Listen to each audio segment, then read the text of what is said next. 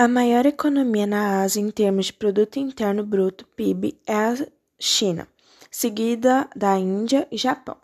A China é uma das melhores nações para investimentos estrangeiros. A Índia se destaca na produção industrial de tecnologia de ponta, pois é grande produtora de eletroeletrônicos, agroindustriais, informática, biotecnologia e o Japão se destaca nos segmentos de eletroeletrônico, informática, robótica, automobilístico, entre outros. O maior exportador é a China. Os principais produtos da China eram os manufaturados, da Índia era o chá, algodão, trigo, junta, arroz, tabaco, milho e cana-de-açúcar.